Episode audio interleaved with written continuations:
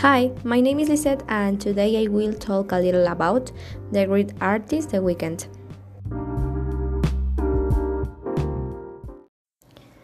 Abel Makkonen Tesfaye is a Canadian singer, songwriter, and producer born in Toronto, Ontario, February 16 of 1990.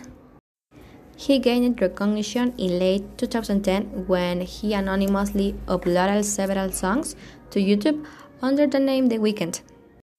During 2011, he released three nine track mixtapes titled House of Balloons and Thursday and Echoes of Silence, which were highly acclaimed by critics. In the following year, he released his first compilation work entitled Trilogy.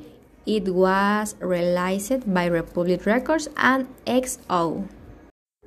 Their second recording, Beauty Behind the Madness, became their first album to reach number one on the US Billboard 2000.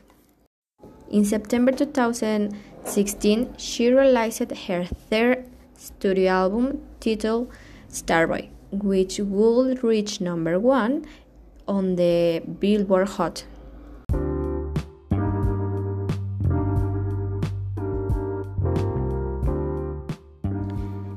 His last two albums are My Dear Melancholic 2018 and After Hours 2020. On February 7, 2021, he headlined the Super Bowl show.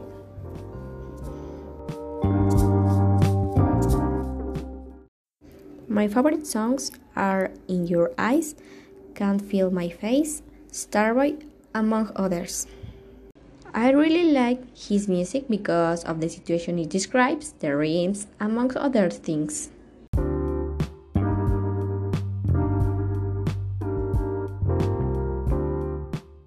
Thanks for listening to this week podcast. See you soon.